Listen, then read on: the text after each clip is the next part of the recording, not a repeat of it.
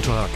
Hier ist der Podcast Abteilung Basketball mit Michael Körner und Basti Ulrich. Und Michael Körner fühlt sich heute Morgen so ein bisschen wie Basti Ulrich. Basti. Was bedeutet das?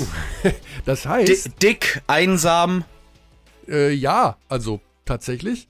Ähm, pass auf. Ich bin nämlich unausgeschlafen und Ah. ich habe eine Baustelle vor der Tür. Hey! Und ich habe das Fenster aufgemacht, damit man das Vögelzwitschern hört, dass vielleicht die Hörerinnen und Hörer denken, ich würde auch im Gartenhäuschen sitzen. ah, das Gartenhäuschen. Das hat schon lange keine Rolle mehr gespielt. Also ich habe NBA geschaut, das ging ja auch, also es waren ja zwei Abendspiele, Mm. aber das zweite Mm. war auch, ähm, ging ja Tough, auch bis tough. Viertel vor eins oder sowas.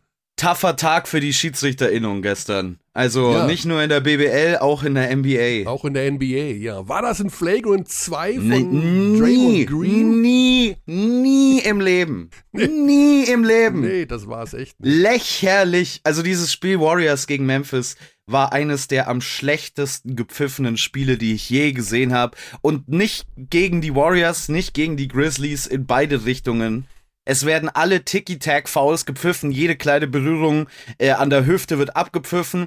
Aber in der ersten Hälfte gibt es zum Beispiel eine Szene, wo Draymond Green Ja Morant in der Luft tackelt. Wirklich umhaut in der Luft. Das ist viel mehr ein Flagrant Foul für mich. Kein Pfiff, nichts. Also, Ja, Ja. jedenfalls und dann noch mit Baustelle vor der Tür, wo dann doch deutlich vor 7 Uhr bereits äh, Erdaushub getätigt wurde. In einer, Hm. also in einer übrigens auch völlig umstrittenen Aktion. Da werde ich auch nochmal nachhaken müssen. Also ein bisschen auf Krawall gebürstet heute Morgen. Aber ja, das kann der Sache ja nur gut tun, denn wir haben ein Programm, was so vollgepackt ist, dass uns fast ein bisschen die Übersicht flöten gegangen ist. Wir haben nämlich, wenn alles funktioniert, sogar drei Gesprächspartner, mhm.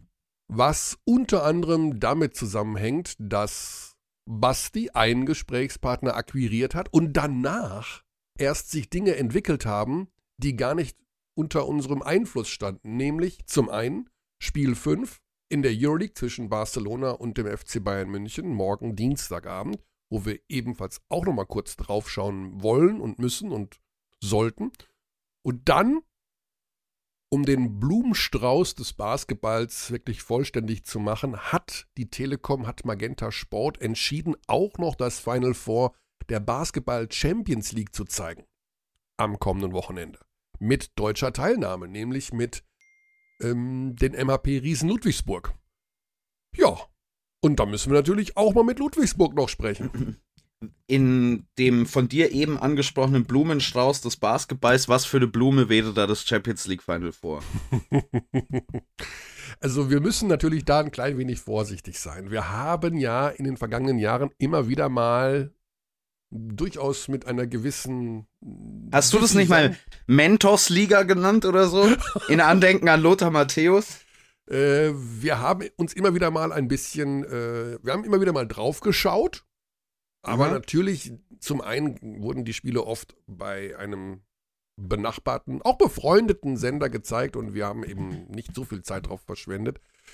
Äh, jetzt aber natürlich mit dieser hohen Qualität an Mannschaften im Final Four, das sind gute Teams und der Chance auf eine, ja, eventuell sogar ähm, einen Sieg eines deutschen Teams in einem internationalen Wettbewerb, wollen wir natürlich genauer hingucken. Ist ja auch Mhm. vernünftig, oder? Yes. Genau, da steht am Freitag das als Info, bevor wir das komplett verpennen, die beiden Halbfinalspiele an. Beide werden im Übrigen bei Magenta Sport gezeigt. Kostenlos für alle, also vor der Paywall.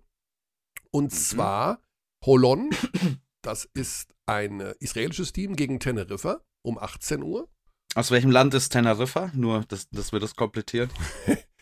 Ja, das, ähm, die heißen übrigens, wie heißen die? Die heißen Lenovo, Lenovo Mhm. Teneriffa. Das finde ich, das passt. Also Lenovo ist ja, glaube ich, das ist ja dieser chinesische ähm, Computerhersteller, ne? Irgendwie, also Lenovo Teneriffa, finde ich, passt. Ich frage mich, ob die, ähm, ob die sportlich auch ein bisschen brauchen, um raufzufahren in jedem Spiel. Ja, könnte sein. Und Hap, äh, Holon heißt Hapoel Unet. Das scheint irgendwie auch ähm, Mhm. irgendwas mit Internet zu sein. Und äh, das ist um 18 Uhr. Und dann das für uns natürlich entscheidende oder wichtigere Spiel ist die MAP-Riesen Ludwigsburg um 21 Uhr gegen Baxi Manresa. Und da habe ich Mhm. gerade noch mal bei YouTube reingeschaut, ob man Baxi sagt oder Bachi. Mhm. Und? Es heißt Baxi.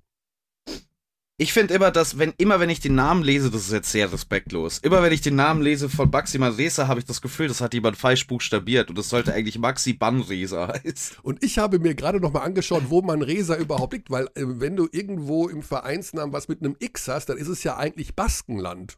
Ne? Mhm. Oder in, die haben ja da irgendwie dieses Baskische hat ja oft ein X und das Final Four findet in Bilbao statt, also Aha. im Baskenland. Aber Manresa liegt direkt vor den Toren von Barcelona. Okay. Mhm. Also die Auch Champions League hat, genau, und das ist ja so, dass wir dadurch auch unsere geografischen Kenntnisse erweitern, weil ich meine, ne, Euroleague, wir alle wissen mittlerweile, wo Athen ist und äh, Ja, das wissen wir wegen der Euroleague, nicht wegen der 2500 Jahre alten Geschichte der griechischen Gesellschaft. aber Richtig. wer weiß denn schon, wo Holon liegt oder äh, Manresa? Das wissen wir jetzt. Mhm. Dank des Final Fours. Ja, ich weiß auf jeden Fall, dass deine GeoGuessr-Scores sich verbessern werden demnächst. Ah, das, äh, ich habe jetzt bestimmt zwei, drei Wochen nicht mehr gespielt. Aha. Äh, boah, ist das, also wenn man sich anschaut, was da die Profi-Geogesser abziehen, beim, also kann man sich ja bei YouTube angucken, irgendwelche Challenges da, das ist ja Wahnsinn. Ja, es ist ein bisschen unecht immer bei GeoGuessr, finde ich. Weil es gibt so, es gibt so Metagaming-Sachen, die man machen kann. Also wann, wann immer man, äh, wenn es einen Schnorkel am Auto gibt, Ja, dann ja, im genau. Google-Auto, dann ist man in Ken Ke- Kenia. Genau. Und äh, wenn es roter Sand ist, dann ist, ist man immer in Uganda. Das ist nicht ganz so. Ähm, okay, Basketball. Kearney, hast Ja. du gestern Abend das Spiel der BG Göttingen, das Spiel, das sie aus dem Playoff-Rennen befördert hat, gegen die Gießen 46ers gesehen? Nein, ich habe es nicht gesehen. Ich war, ich gebe offen zu, ich habe gecheatet. Ich habe auf der Rückfahrt von Ludwigsburg, wo ich war, äh, mir tatsächlich NBA angeschaut. Aber natürlich habe ich das, worauf du jetzt hinaus willst, mir gerade mehrfach angeschaut. Basti, bitte. Der letzte Pfiff dieses Spiels. Ähm, äh, also die Situation für alle, die das Spiel vielleicht nicht gesehen haben. Es ist die wichtigste Situation für Göttingen in, in, in dieser Saison. Äh, es sind 3,7 Sekunden, glaube ich, vor dem Einwurf auf der Uhr. Ähm, ähm, Spieluhr 0,7 Sekunden zum Abschluss für die Göttinger. Werfen ein vorne im Frontcourt. Harald Frei fängt den Ball in der Ecke, wird berührt, kein Pfiff, das finde ich in Ordnung. Und dann geht's über die Mittellinie beim Fastbreak von den Gießen 46ers und Brown kommt von der Seite und begeht ein Foul, das letztendlich als unsportliches behandelt wurde. Und normalerweise reden wir nicht so viel über Schiedsrichterleistungen. Aber für mich ist das ein lächerlicher Call und ähm, es ist ärgerlich aus Sicht der Göttinger, dass so eine Entscheidung die Saison beendet.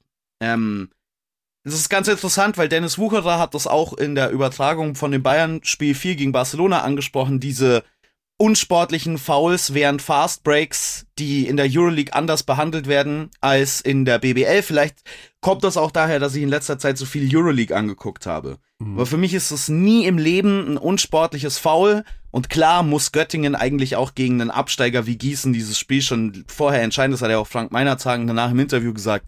Aber in, letztendlich endet die Saison der Göttinger, endet dieser Playoff-Traum jetzt neben der Verletzung klar von Kamar Baldwin auch wegen zwei Schiedsrichterentscheidungen. Zum einen der Sieg von Bamberg gegen Ulm, Mhm. der den Göttingern wehtut, das eine Fehlentscheidung war. Und gestern dieses unsportliche Foul. Ich habe mir die Szene natürlich jetzt vor dem Hintergrund, äh, dass du mir das schon mitgeteilt hast heute Morgen, mehrfach angeschaut. Ich bin da nicht zu 100% bei dir, um ehrlich zu sein. Also ich, ich sehe, dass es zum einen eine Fastbreak-Situation ist, die äh, vom Göttinger so unterbunden wird, dass er den einen Arm schon um den Gegenspieler hat, so eine Rumreißbewegung macht. Also er, wenn er den Okay. linken Arm nicht um den Gegenspieler rumgelegt hätte, dann wäre ich 100% bei dir. Naja, aber mit dem rechten, er geht schon, er geht mit dem rechten Arm zum, äh, zum Ball. Der Kontakt mit dem linken Arm passiert meines Erachtens nach ähm, aus der Bewegung des Offensivspielers heraus, der sich versucht wegzudrehen, also der Mhm. versucht den Spin zu nehmen und was gepfiffen wird bei diesen unsportlichen Fouls ist ja die Intention, ne? Was sowieso, finde ich, immer sehr wackelig ist. Es gab schon viele unsportliche Fouls in dieser Saison, wo ich mir dachte, das ist ein unsportliches Foul. Und dann gibt's Situationen wie diese gestern, wo ich ähm, Oder andersrum. Also das war eine dieser Situationen und dann gibt es Situationen, wo ich sage, äh, das ist ein klares unsportliches Foul und dann, dann gibt's keins. Mhm. Weil man eben auch zu einem gewissen Teil etwas bewertet, was man nicht wirklich einschätzen kann von außen. Ich will nur sagen, es gibt keine klare Linie, scheinbar. Denn ich habe schon sehr viel deutlicher deutlichere Fouls gesehen, die sich meines Erachtens nach nicht dem Ball entgegenrichten, die als normale Fouls gewertet werden. Ähm, und das dann zu so einem entscheidenden Zeitpunkt in so einer Crunch-Time-Phase ist schon sehr ärgerlich, finde ich, aus Sicht all derjenigen, die ne, gerne eine sportliche Entscheidung gehabt hätten zu diesem Spiel. Definitiv. Also auch in der Kombination mit dem nicht gegebenen Foul an, an Frei. Also das. Ja, das finde ich in Ordnung. Das, ja, man sieht das nicht so richtig in der Einstellung, ob da Kontakt war beim Dreier oder nicht. Sah ein bisschen seltsam aus, aber gut. Zwei Schiedsrichter hatten wohl einen sehr guten Blick drauf. Ich habe auch gerade noch mal äh, versucht, ein paar Infos äh, zu bekommen, wie die Schiedsrichter das in der Nachbetrachtung gesehen haben. Also da gibt es ja dann auch immer wieder mal Fälle, wo die Schiedsrichter dann später sagen, war ein Fehler, war falsch. So wie ich das jetzt verstanden habe, würden sie bei der Entscheidung des unsportlichen Fouls bleiben. Ich finde es auch sehr unglücklich irgendwo, äh, dass genau so eine Szene dann ähm, ja, über Wohl oder Wehe der Playoff-Teilnahme entscheiden muss. Ja, genau. Aber ich finde es auch ein unsäglich dummes Foul. Also mit dem Arm. Nee, nee, wenn nee. Er, wenn er den Arm weglässt, warum nimmt er den, den, den linken Nee, aber Arm das sage ich ja. Ich sag ja, dass der Kontakt mit dem linken Arm nee. nur mm. Mm. zufällig passiert, weil halt der Offensivspieler ähm, sich auch also natürlich der Instinkt ist der richtige, versucht wegzudrehen vom Foul. Weil das war das Foul, was noch zu geben war für Göttingen. Das war ja, das vierte ja. Teamfoul. Und wenn du das Foul, äh, wenn es ein normales Foul ist, dann gewinnst du diese Partie wahrscheinlich. Ja, also ich schaue es mir, ah, man kann sich achtmal anschauen und es ist auf jeden Fall, es ist auf jeden Fall, da hast du recht. Ich, äh, ich finde, also ich will jetzt nicht den individuellen Schiedsrichtern unbedingt den Vorwurf machen. Ich finde nur, wir brauchen mal bisschen mehr Klarheit. Und ähm, jetzt werden vielleicht viele Antworten mit, ja, die Regel ist doch ganz klar. Aber sie wird nicht ganz klar ausgelegt. Also ich habe wirklich viele Basketballspiele dieses Jahr gesehen. Bei mir ist es, die, der, der Hälfte der Entscheidungen ist es unvorhersehbar, wird es jetzt lohnsportliches oder nicht. Weil das auch nach Videobeweis meines Erachtens nach mhm. vollkommen unausgeglichen gepfiffen wird. Ja, ja, sehe ich, also ja, habe ich auch schon erlebt, ist auch oft schwer. Wir, wir machen das ja oft so, dass beim ersten unsportlichen Foul ich dann meistens sage, okay, an dem muss man sich jetzt über das gesamte Spiel orientieren. Also so wie die Latte einmal gelegt wurde. Ja, äh, da haben wir schon Situationen gehabt, die unterschiedlich waren. Also dass das, aber das im, ich, im nächsten Spiel nicht gepfiffen wurde oder umgekehrt. Aber das finde ich okay, sich zu orientieren an dem ersten Pfiff des Schiedsrichters, wenn es um ähm, Körperkontakt geht, wenn es um mhm. Physis geht. Das, das finde ich in Ordnung. Das ist das, etwas, was man als Coaching-Staff, was man als Spieler spüren muss. Bei dem unsportlichen Foul allerdings, ist, das ist eine Situation, wie oft kommt die pro Spiel vor? Vielleicht zweimal, dass man ein unsportliches Foul pfeifen könnte. Wie soll dann ein Einstellungsprozess auf etwas passieren, was so selten ist? Das ist ja Quatsch. Ja. Ich finde einfach, das gehört ähm, gleichmäßig gepfiffen und ich habe nicht das Gefühl, dass es das aktuell wird. Ähm, und aus Göttinger Sicht ist es wirklich traurig, dass die eine, eine vorzügliche Saison so enden muss. Gleichzeitig möchte ich an der Stelle allerdings auch nicht Bamberg absprechen, dass sie da hingehören. Bamberg ist eines der besten Teams der Liga in den letzten zehn Spielen. Die ähm, zerlegen wirklich alles. Gegen Braunschweig gestern waren sie so weit weg, dass sie die zweite Hälfte schon ähm, austrudeln lassen konnten. Also Bamberg wäre so oder so gekommen, ähm, aber Göttingen hat jetzt ganz, zwei ganz schwere Calls hinnehmen müssen. Und ich meine, es gab ja diese Situation auch noch von Justin Robinson, der den, den Game Winner gegen Göttingen trifft, wo es das Foul gab. Das war für mich die richtige Entscheidung. Auch darüber wurde viel diskutiert. Mhm. Ähm, ja, ähm, es ist einfach nur tough. Ähm, Göttingen nach all dem Kampf, nach ähm, all diesen fantastischen, engen gewonnenen Spielen, dann so rausgehen zu sehen am Absolut, Ende. Absolut, ja.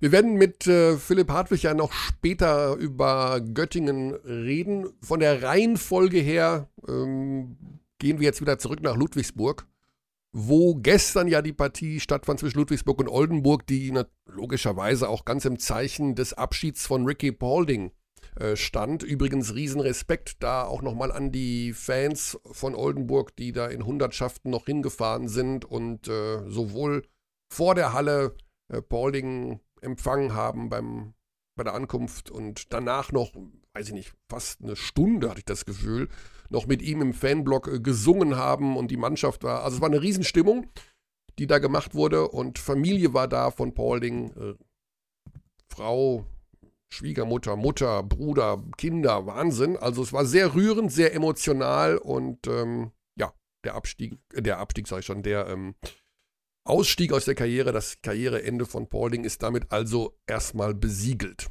Mhm. Ludwigsburg. Wir ja. werden jetzt zu Lars Marcel gehen gleich, nach Ludwigsburg, dem Assistant Coach von äh, John Patrick. Und äh, ja, das ist ja irgendwie auch ein bisschen schief gelaufen. Nach dem ersten Viertel gestern dachte ich, das stoppt 29, 23, glaube ich, für Ludwigsburg. Okay, das wird so ein normales Spiel, wo beide Mannschaften jetzt nicht so extrem verteidigen. Aber Oldenburg ist dann nochmal so richtig zur Sache gegangen. Sie wollten Paulding, glaube ich, unbedingt diesen Sieg ähm, schenken noch hinten raus. Oldenburg übrigens, das als kleiner Zwischeneinwurf zu all dem, was wir auch früh in der Saison besprochen haben, seit der Übernahme von Ingo Flyer im Netrating, also pro 100 Ballbesitz, das drittbeste Team der Liga. Ja. Also der, das Potenzial dieses Kaders ähm, voll auf die Straße gebracht. Das ist ja das, was ähm, Ingo Freier bei der beim Einstellungsgespräch, so würde ich es mal nennen, gesagt hat, äh, was wohl auch gut ankam in Oldenburg. Ähm, den Kader hätte ich genau so zusammengestellt, denn er passt zu 100% zu meiner Spielphilosophie. Und mhm. das hat er dann auch eindrucksvoll bewiesen. Ob Ingo Freier in der kommenden Saison weiter Trainer ist, ich habe versucht, wirklich Quetschemann und Söhne gestern zu spielen. Ähm, ich glaube, also es gibt noch keine endgültigen Entscheidungen und keine endgültigen Gespräche. Mein Gefühl sagt mir, er bleibt nicht, weil mhm. sie in irgendeiner Form sich für einen anderen Trainer entscheiden werden. Aber. I don't know. Ich finde, er, er hätte die Chance verdient. Ähm, ich, das ist ein sehr aufregender, anderer Stil des Basketballs, den wir natürlich über die Jahre auch immer wieder gesehen haben in Ingo Flyer Teams. Ich weiß nicht, ob der Kader so zusammenbleiben kann. Wahrscheinlich nicht, zu großen Teilen. Ähm, aber. Also die Gelegenheit hat er sich meines Erachtens nach verdient. Mhm. Ob das dann gut ist oder nicht, keine Ahnung. Aber ich finde, ähm, eigentlich sollte man es zumindest versuchen. Ja, irgendwie auch, weil mm, ja, ein paar deutsche Trainer in der Liga. Ne? Apropos, wir gehen jetzt mal zu Lars Marcel, denn der hat ja auch Ambitionen noch irgendwie. Ne? Da werden wir ihn auch noch mal mit äh, äh, konfrontieren müssen. Final Four hin oder her. Ah, ganz schön laut. Das kann der Basti alles noch regeln nachher. Ja. Mhm. Moin. Guten Morgen, Lars. Basti Ulrich, Michael Körner hier. Du bist schon mittendrin bei uns. Ich bin schon mittendrin, super. Ne, also wir machen hier gar nicht lang rum. Vielen Dank für deine Zeit. Ähm, die ist knapp bemessen, denke ich mal. Ja, vor mir liegt ähm, das Handbuch zur Vorbereitung auf ein Basketball Champions League Final vor und ich blätter da so rum und ich finde überhaupt nichts äh, zu dem Thema dass man beim letzten Spiel vor einem Final Four zu Hause über 100 Punkte kassieren sollte. Steht da nicht drin, Lars. Wieso habt ihr euch glaube, entschieden, dass ihr bei der Vorbereitung das alles ein bisschen anders macht? Kannst du, kannst glaube, du kurz. Das, äh, das ist zum Glück äh, nicht ausschlaggebend, wie viel man vorher kassiert. Ähm, kannst du kurz sagen, wo man dieses Handbuch herbekommt, Kearney? Also, ich wäre auch sehr interessiert.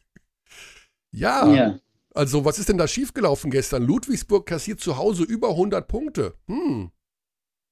Ah ja, das kann man, glaube ich, ja.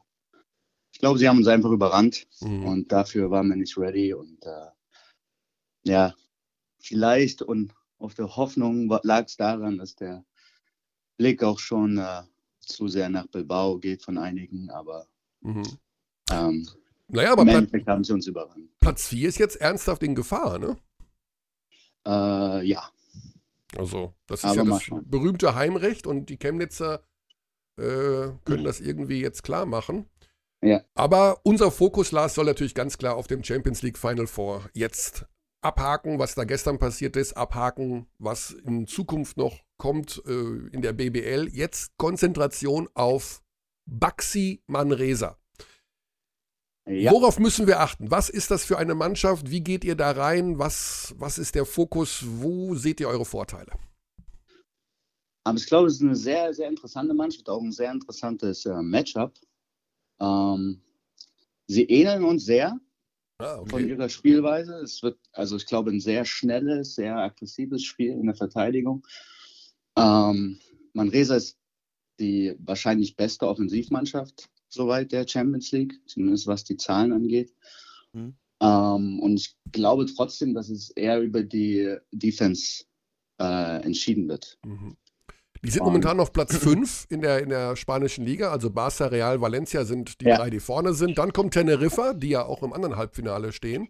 Die auf Platz 4 sind, glaube genau. ich, in Spanien gerade. Und ja. äh, dann kommt euer Gegner 1911, deren Bilanz. Ähm, in welcher Form ähnelt ihr euch? Also offensiv oder defensiv? Ist das auch so ein, ja, viel Druck ausübende Mannschaft in der Defensive? Ja, ja, ist auch, auch eine Mannschaft, die versucht, ähm, äh, viel Druck in der Verteidigung auszuüben. Sie, sie äh, doppeln ganz gern, was so typisch für spanische Teams ist, ähm, im, im, im äh, Fullcourt.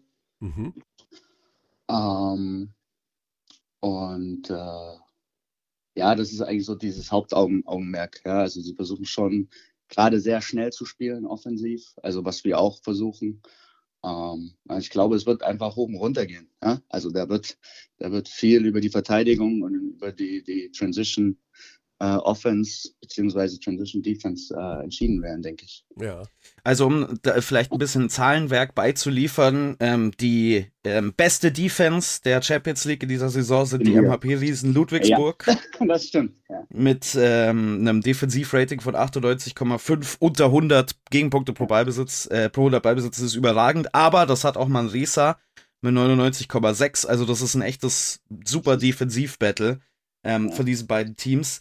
Ähm, wenn man jetzt den Kader durchguckt von äh, Manresa, das ist ein super junger Kader, super, ähm, also abgesehen jetzt von Rafa Martinez, das ist der, der ja. erfahrene Mann, ähm, ja. super beweglicher Kader. Ähm, das ist ganz, ganz interessant. Wie kann man denn jemandem, der einem so ähnlich ist, ähm, vielleicht Probleme machen, indem man was durcheinander wirft?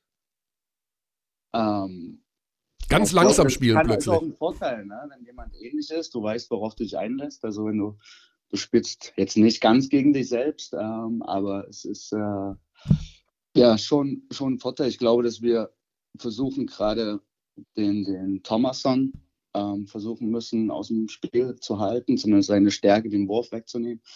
Ähm, dann haben sie natürlich mit dem Moneke, dem Vierer, mhm. auch noch so ein, ja, wie sagt man, ein Pferd, ja. Ist, das ein, ist das ein Vierer mit 1,98? Ja, das ist so ein 3, 4, also 4, so 3, 5. Ja. Also der so ist äh, ein sehr physischer Spieler. Vielleicht ähnelt er so ein bisschen ja. dem Jormann. Ich ah. wollte, wollte gerade sagen, ein Vierer mit 1,98, das würde man in Ludwigsburg ja nie sehen. ja, ja. ähm, ist aber ein extremes Pferd. Ähm, Martinez die Erfahrung. Ja. 40 Jahre alt. Ähm, ja, gut, das haben wir auch. Ne? Da sind wir vielleicht sogar ein bisschen im Plus mit einem Jahr. Ja.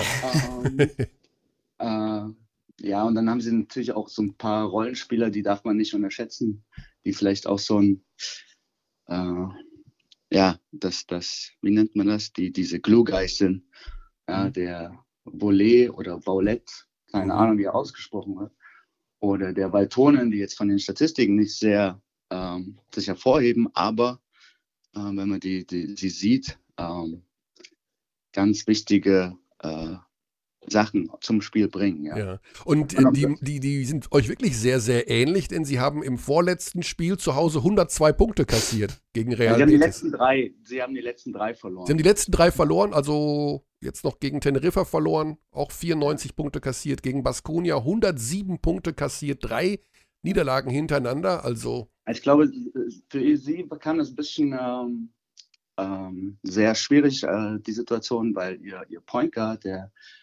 Perez, ausgefallen ist. Der war extrem wichtig für ihre Offensive. Mhm. Ähm, und wir wissen immer noch nicht, was mit äh, Sylvain Francisco ist, der auch die letzten drei Spiele nicht gespielt hat, auch einer ihrer, ihrer Topscorer. Und da liegt natürlich jetzt eine Last viel auf dem Thomason, der auch auf die Eins gerutscht ist. Mhm, okay. Und äh, ja, wie gesagt, auf den anderen Spielern, ja. Ähm, sie spielen da mit Toni Naspler, der eigentlich ähm, in, der, in, der, dritten spanischen Liga, da wo im Farmteam mehr spielt, aber auch ein Riesenpointer ist mit 1,96. Ähm, spielen sie gerade viel. Also es wird auch eine kleine Überraschung sein, was da auf uns zukommt in, in Bilbao. Lars, das, das Swing-Piece, um das mal schön auf Deutsch zu formulieren, also der X-Faktor für, ja. ähm, für euer Spiel scheint ja in dieser Saison immer Shooting zu sein. Ich glaube, wenn ihr plus 40 Prozent aus von der Dreierlinie werft, habt ihr, glaube ich, alle Spiele gewonnen. Und wenn ihr unter 40 Prozent ähm, äh, von hinter der Dreierlinie werft, dann tut ihr euch deutlich, ähm, deutlich schwerer. Wie jetzt auch gegen Ende der Saison ist es denn möglich für dieses Team, sich konstant offene Wurfgelegenheiten zu erspielen, um dann auch in einer Position zu sein, um äh, eben gut von außen zu werfen? Oh ja, ich denke schon. Also wir haben da ein paar Schwächen ähm, was, was die Verteidigung der Werfer angeht. Ähm, ich glaube, dass wir da wirklich ein paar äh, gute Optionen kriegen können. Ähm, und äh, ich denke aber, dass gerade in einem Finale wird es über die Verteidigung entschieden oder in einem, in einem Top 4. Mhm. Ähm, und äh, ich hoffe, dass die bei uns sitzen wird und dass alle heiß genug sind, ähm, dort zu verteidigen. Ihr habt ähm, gestern Ethan Happ und Tremel Darden aussetzen lassen. Ist das schon ein Hinweis darauf, wie das dann am Freitag auch aussehen wird? Ihr habt ja ein kleines Überangebot an, an ausländischen Spielern. Nein, nein. Also natürlich ist es in einer gewissen Weise, dass wir gerade noch ausprobieren müssen. Mhm. Ähm, und, und haben auch versucht, dem äh, Tekel einen Rhythmus zu geben.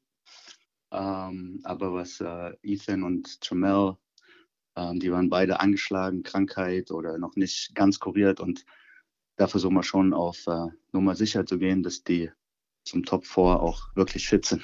Ah, okay. Ja, also, müssen wir auch ein bisschen, ein bisschen taktieren, ja. Absolut, ja, ja. Man darf nicht alle Karten offenlegen, logischerweise. Aber ja, Cotton fand ich, hatte noch nicht so richtig Rhythmus gestern. Ne? Also vielleicht. Ja, kommt halt jetzt aus einer langen Pause ja, wieder, ne? Sechs Wochen Pause.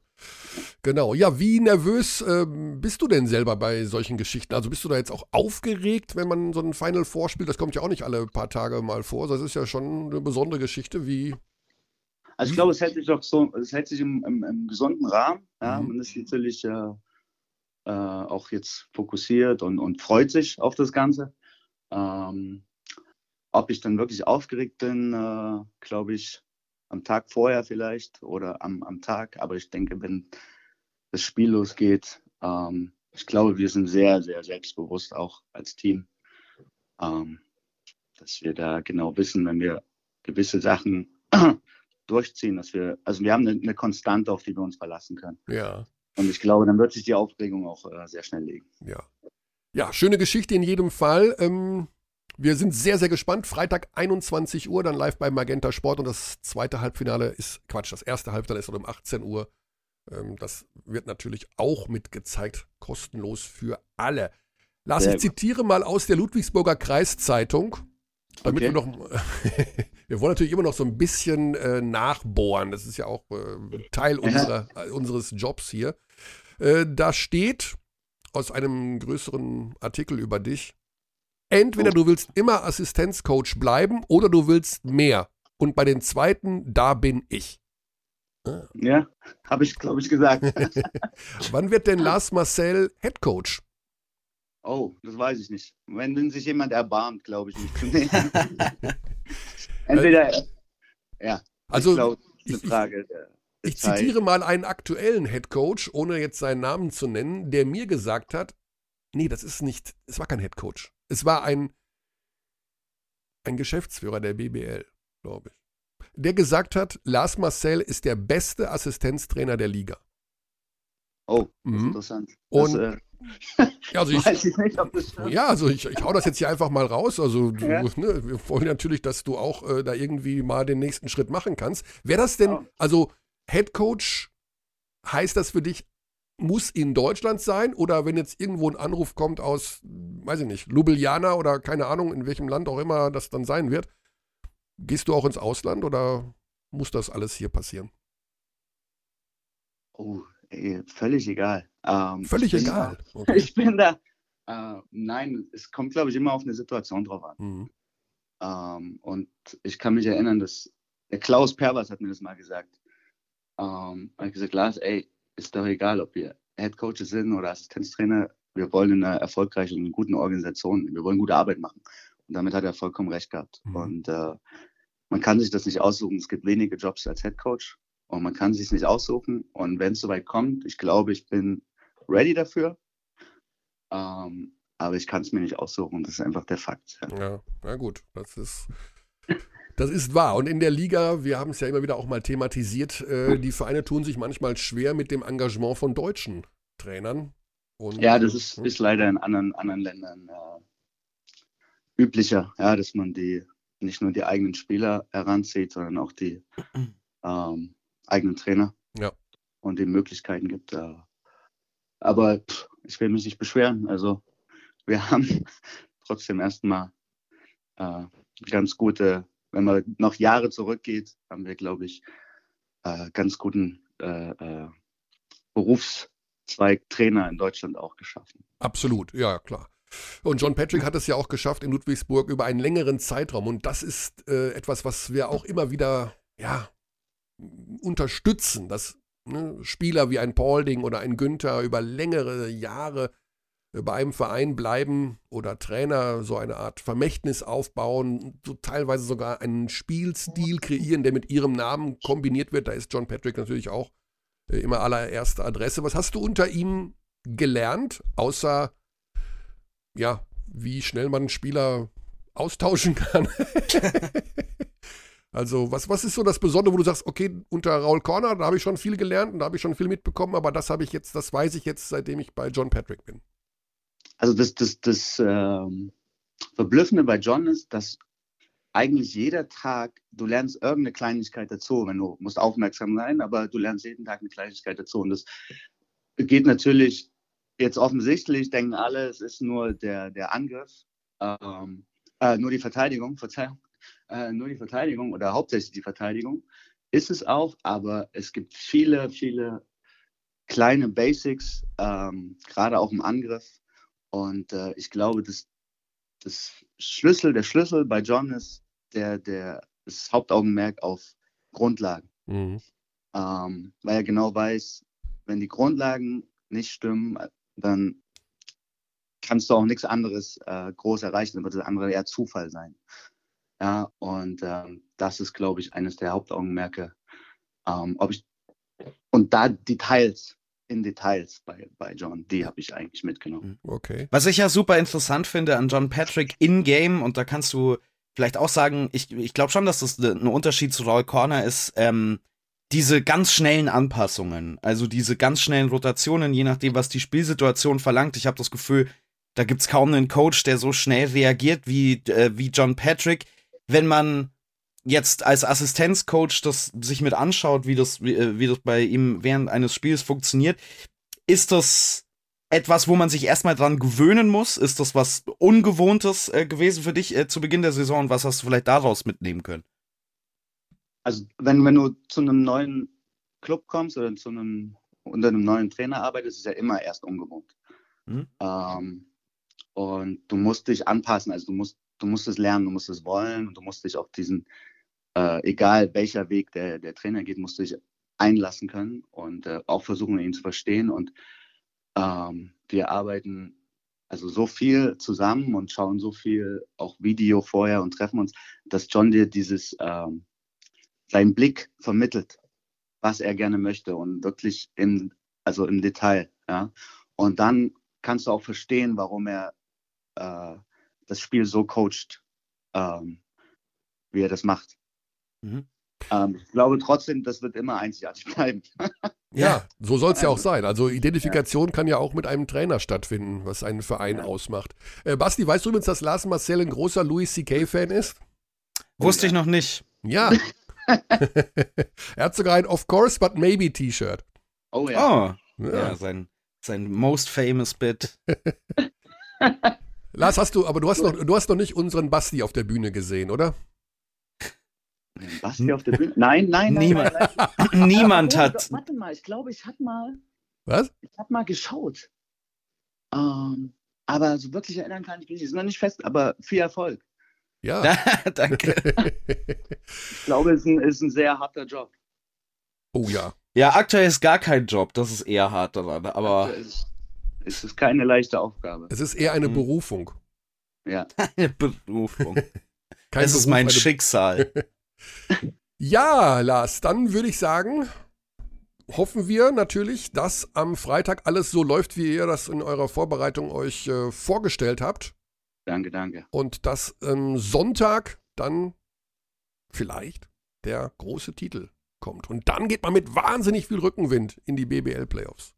Das stimmt, ja. Ja. Aber jetzt erstmal voller Fokus auf Freiburg. Ist das immer noch eine Million Euro oder eine Million Dollar für den Sieger der Champions League? Ich glaube schon. Hm. Ja. Und da gibt es wohl ein paar, paar Prämien. Ja, da gibt es ein paar Prämien. Ne? Ja. Also auch für den Assistenztrainer. Ne? Oh, ich hoffe. Mal im Vertrag gucken, was da so drin steht. Ja, ja. Ja, ja. Da ist kein Fokus auf den Vertrag. Ja, das ist auch richtig. Lieber mal Manresa gucken, was die da so spielen. Ja, Wir sagen lieben Dank, alles Gute. Grüße an John Patrick und das Team und ja, mach ich. Auf dass es alles so funktioniert. Vielen Dank. Gute Zeit. Bis Alles dann. klar.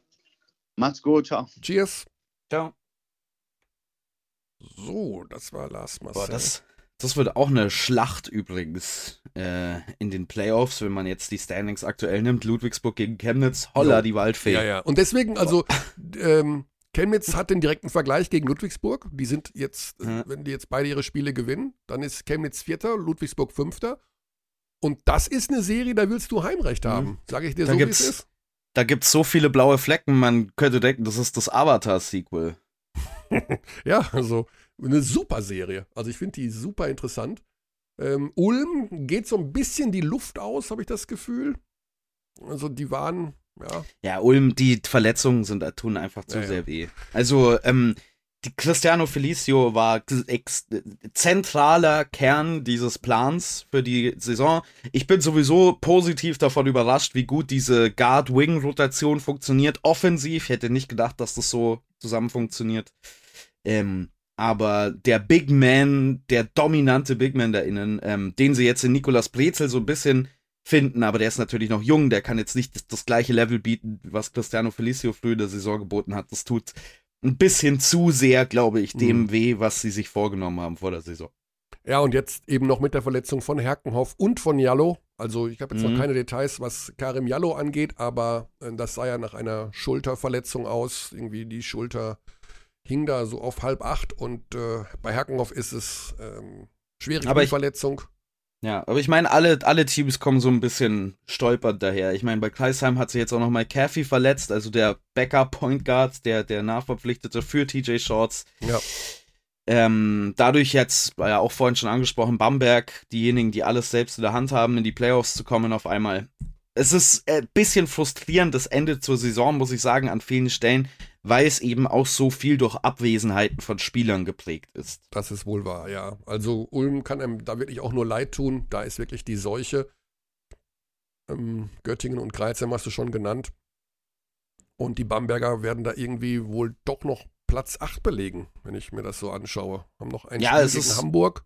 Es ist natürlich noch nicht ganz klar. Also, wenn Bamberg jetzt verliert gegen Hamburg und Kreisheim gewinnt gegen Chemnitz, ja. Dann ist Kreisheim in den Playoffs. ja, aber die Chemnitzer werden natürlich alles reinlegen am Samstag. Da bin ich übrigens bei dem Spiel. Schön, dass es da Ja. noch um was geht. Kreuzheim gegen Chemnitz. Ähm, Oder ich glaube zumindest, ich glaube, das stimmt. Warte, lass mich das nochmal Ja, kurz ja, das stimmt überprüfen, wer du. Ja, ja. Okay. Du hast recht. Also die Bamberger haben den. Ähm, wenn Kreilsheim gewinnt und Bamberg verliert, dann ist Kreilsheim auf 8. Und wenn Kreilsheim verliert und Bamberg verliert, dann ist Bamberg auf 8. Weißt du, was ich toll finde? Die Easy Credit BBL App, Schrägstrich Seite, die ist richtig toll, weil wenn man hier zum Beispiel in Kreisheimer Spiele geht oder sucht man nach Stichwort Bamberg, dann wird einem nichts angezeigt. Das Ah. ist toll. Das ist sehr übersichtlich. Ja, Muss- wir werden gleich nochmal mit Göttingen. Wir haben Philipp Hartwig leider am Ende, nicht Ähm, leider, sondern so, ich- wir werden da noch über diese Konstellation 7, 8, 9, 10 in der Tabelle etwas ausführlicher reden können. Mhm. Ähm, Also Kreisheim hat den direkten Vergleich mit Bamberg um vier Punkte gewonnen, so dass wir das auch nochmal Ja. äh, klar dargestellt haben. Also eine Bamberger Niederlage gegen Hamburg, was durchaus in den Karten ist, weil Hamburg in absoluter Topform ist zuletzt. Ähm, und gleichzeitig ein Sieg von Kreisheim gegen Chemnitz würde bedeuten, dass die Hackloberts Kreisheim in den Playoffs stehen. Das ist korrekt. Wir werden es sehen. Also da ist noch ein bisschen Spannung drin am letzten Spieltag. Ähm, wer hat noch zwei Spiele? Die Ulmer haben noch zwei Spiele, Bayern haben sogar noch drei, Berlin hat noch drei. Also hm. da geht's Spielen ja noch, noch gegeneinander. Spielen noch gegeneinander, Berlin und äh, Bayern am letzten Spieltag. Äh, da kann es auch noch um einiges gehen. Obwohl die Bayern jetzt acht Niederlagen haben und Berlin sechs. Also es, Tendenz ist, dass Berlin Platz eins klar macht. Aber wir, ja, wir haben, uns überraschen. haben auch schon lange nicht mehr über Alba gesprochen, ähm, weil es immer so viele andere Themen geht. Aber Alba zerlegt derzeit die Liga. Ähm, also das ist Wahnsinn, wie deutlich die Teams auseinandernehmen. Dieses, die Mannschaft sieht ready aus für die Playoffs. Wir haben nicht viel mehr Zeit, Alba zu besprechen, auch wenn ich es gern wollen würde. Aber das ist schon äh, furchteinflößend für alle möglichen Playoff-Gegner, die da auf Alba zukommen. Ja, denn wir müssen ja Folgendes machen.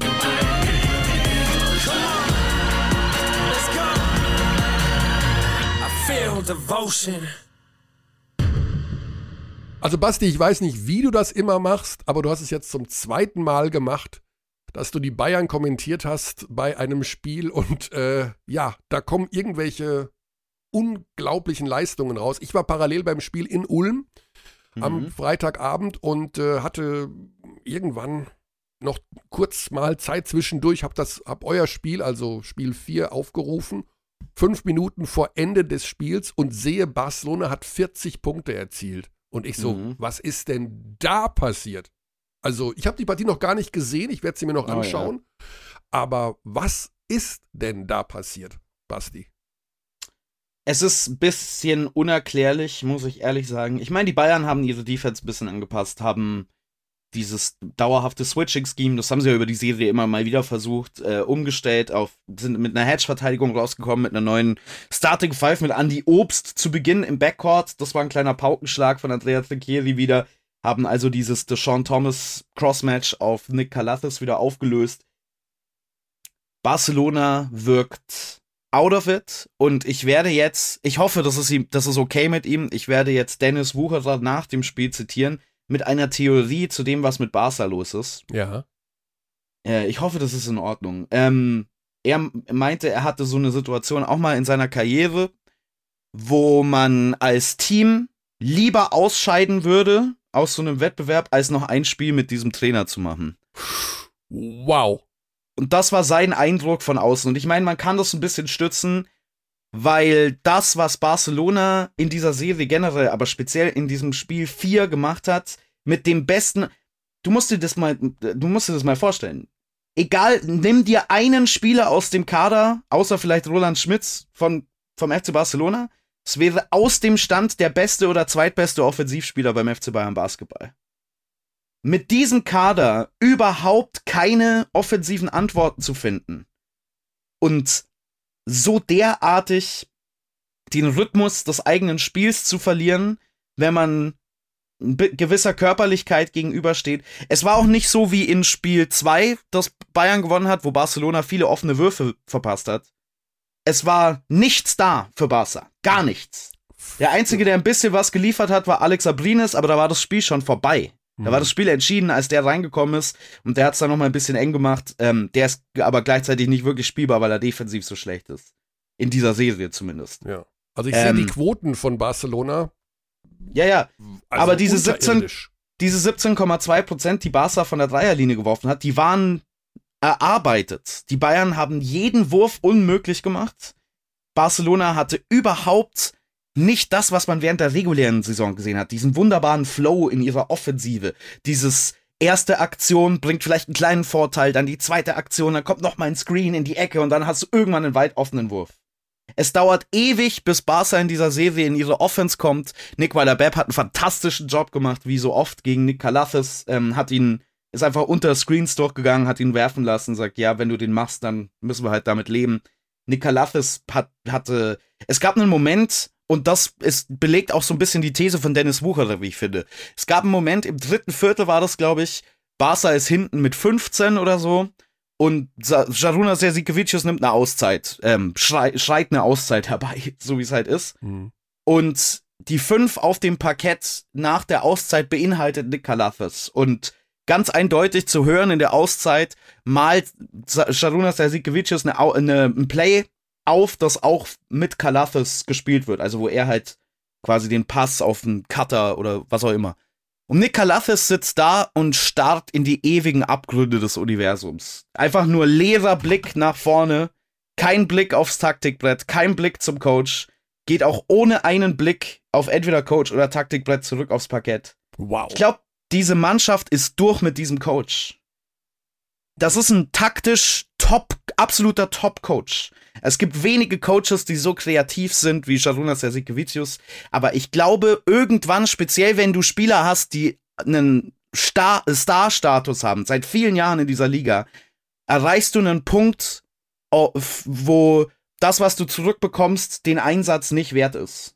Mit diesen ständigen Anschreien, Wechseln. Ich glaube, Brandon Davis ist im dritten Viertel bei Barcelona viermal ein- und fünfmal wieder ausgewechselt worden. Bei jedem kleinen Fehler wird sofort durcheinander rotiert. Ähm, Trinkieri ist ja auch recht hart zu seinen Spielern. Aber ich glaube, da gibt's schon noch mal eine Abstufung zwischen diesen beiden Coaches. Ähm, ja, also das ist die beste Theorie, die ich habe. Okay. ansonsten ist es nicht erklärlich, wieso Barcelona so vor sich hinschmilzt, offensiv. Ja.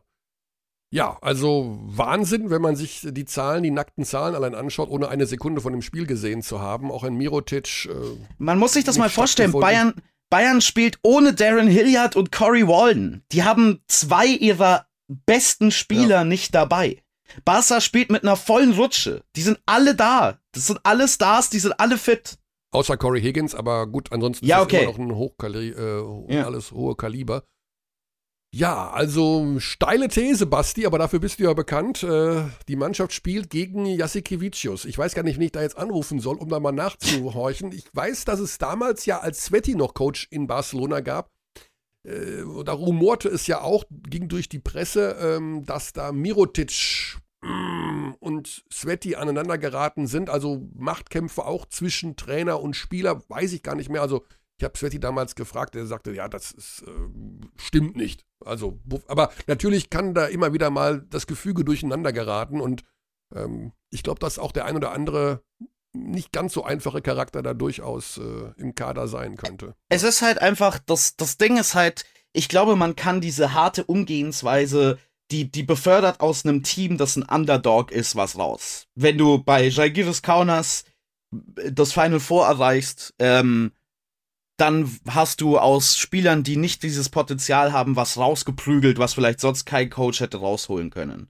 Ich glaube halt, wenn du Nikola Mirotic hast und Nikolathis und ähm, Nikolas Laprovitola und einen Alex Abrines und einen Kyle Kuric, die wissen schon, wie man Basketball spielt. Und das ist halt eine sehr komische Sache für die, glaube ich, sich umzustellen auf einen Coach, der sie behandelt, als ob sie ja. Jugend, Jugendspieler wären. Ja. Okay, wir rufen mal Andi Obst an vom FC Bayern München und äh, wollen noch mal zwei, drei Eindrücke von ihm hören, wie da die Vorbereitung aussieht. Servus. Guten Morgen, Herr Obst, Basti Ulrich, Michael Körner sind da und stören hoffentlich nicht bei der Vorbereitung des Kofferpackens. Nee, noch nicht, noch nicht, noch nicht. Wann geht's Alles los? Gut. Ähm, in ein bisschen über einer Stunde geht's los. Also fahre okay, ich dann Richtung, fahre ich Richtung Trainingshalle. Okay, das ist ja sehr entspannt. Also, das klang Komplett, so, ja. ja. Komplett. Ähm, ja, ist die Stimmung denn wirklich so entspannt? Ich meine, morgen Spiel 5, Barcelona. Äh, Basti hat gerade in einer flammenden Rede äh, äh, dazu äh, philosophiert, dass Jasikevicius und die Mannschaft von Barcelona nicht mehr zueinander finden äh, Riesenstress bei Barca und jetzt kommt ihr daher und stehlt denen da die Show. Wie ist die Stimmung? Ähm, ja, also klar sind wir froh, dass wir ein Spiel 5 äh, erreicht haben, die Möglichkeit haben, da jetzt wirklich so ein äh, Do-or-Die-Spiel zu haben in Barcelona. Aber was jetzt genau in Barcelona da abgeht, das spielt uns jetzt, glaube ich, äh, interessiert uns jetzt gerade eher wenig, weil mhm. äh, wir schauen da eher auf uns. Äh, wir wollen schauen, dass wir einfach äh, alle guten Sachen aus der Serie, die wir gemacht haben, mitnehmen können. Äh, das in ein Spiel pflanzen und am Ende wirklich alles auf dem Feld lassen, was geht. Und äh, also selbst wenn da jetzt Krise wäre, ist in Barcelona, ich glaube nicht, dass es trotzdem äh, jetzt ein Selbstläufer wird, jetzt gegen Barcelona zu spielen. Absolut. Ja. Spiel, Für dich persönlich ähm, war es ja jetzt eine also eine super spannende Serie bisher. Also in Spiel 2 bist du der, der Game Winner, bist du der beste Mann auf dem Parkett. Dann in, in Spiel 3 wieder schwieriger, weil Barcelona dich attackiert. Und dann der Start in Spiel 4. Wie lang war das vorher abgesprochen mit Andrea Trinchieri, dass du starten wirst? Ähm, was waren vielleicht so die Gedanken dahinter, wenn du die überhaupt verraten darfst? Ähm, ja, genau, wie ist das zustande gekommen? Ähm, es passiert immer relativ kurzfristig. Also er sagt mir schon äh, meistens am Morgen oder so Bescheid. Ähm, äh, als ich gestartet habe. Ähm, ja, seine Gedanken weiß ich manchmal jetzt auch nicht genau, aber der wird sich schon dabei irgendwas, der wird sich dabei schon äh, irgendwas denken und ähm, ja, wie gesagt, er versucht ja auch immer irgendeinen Weg zu finden, um das Beste rauszuholen, was geht und äh, ja, das letzte Spiel, Spiel 4 war schon eine herausragende Leistung. Wie kann man das denn im Detail erklären? Also ist klar, wenn man Barcelona bei 52 Punkten hält, dann hat das viel mit der Defensive zu tun. Was sind so die Details in der Defensive, die ihr vor allen Dingen in Spiel 4 gut gemacht habt? Was ist, das ist der Hauptfaktor? Ja, Barcelona hat jetzt nicht so die leichten Würfe bekommen, die sie vielleicht jetzt auch in Spiel 3 äh, hatten, die sie zu Beginn zum Beispiel hatten damit schon schwere Würfe gegeben. Ähm, dann kommt natürlich auch ein bisschen dazu, dass jetzt Dossen auch ein paar Sachen liegen gelassen hat. Die wenigen Sachen, die vielleicht so einfache Looks, sagen wir mal, waren, haben sie auch ein bisschen was liegen lassen. Ähm, ja, ich denke mal, gehört halt immer so ein bisschen Glück dazu. Ich meine, wir haben jetzt offensiv auch nicht wirklich äh, gute Quoten geschossen, bisher allgemein in der ganzen Serie fast. Aber ähm, ja, ich denke mal, wir haben einfach viel schwer gemacht von Barcelona, was äh, dann einfach die Quote bei denen gesunken hat und dann haben sie auch ein paar Sachen verlegt und das hat sich dann so halt ein bisschen summiert. Hm.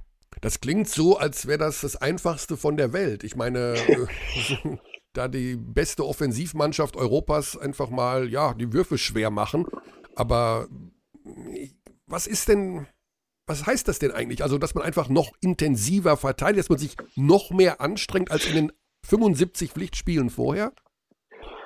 Ja, einfach fokussiert sein, wirklich auf jedes Detail achten, was jetzt zum Beispiel der Gegenspieler gerne macht, was Mirotic macht, was jetzt gern Napolitola macht. Halt darauf fokussieren, was sind so deren äh, Sachen, in denen sie sich wohlfühlen, wo sie so ihre Punkte holen und dann, klar, ein bisschen aggressiver sein, physisch sein, nah dran sein und ähm, halt auch viel helfen, viel rotieren. Mhm.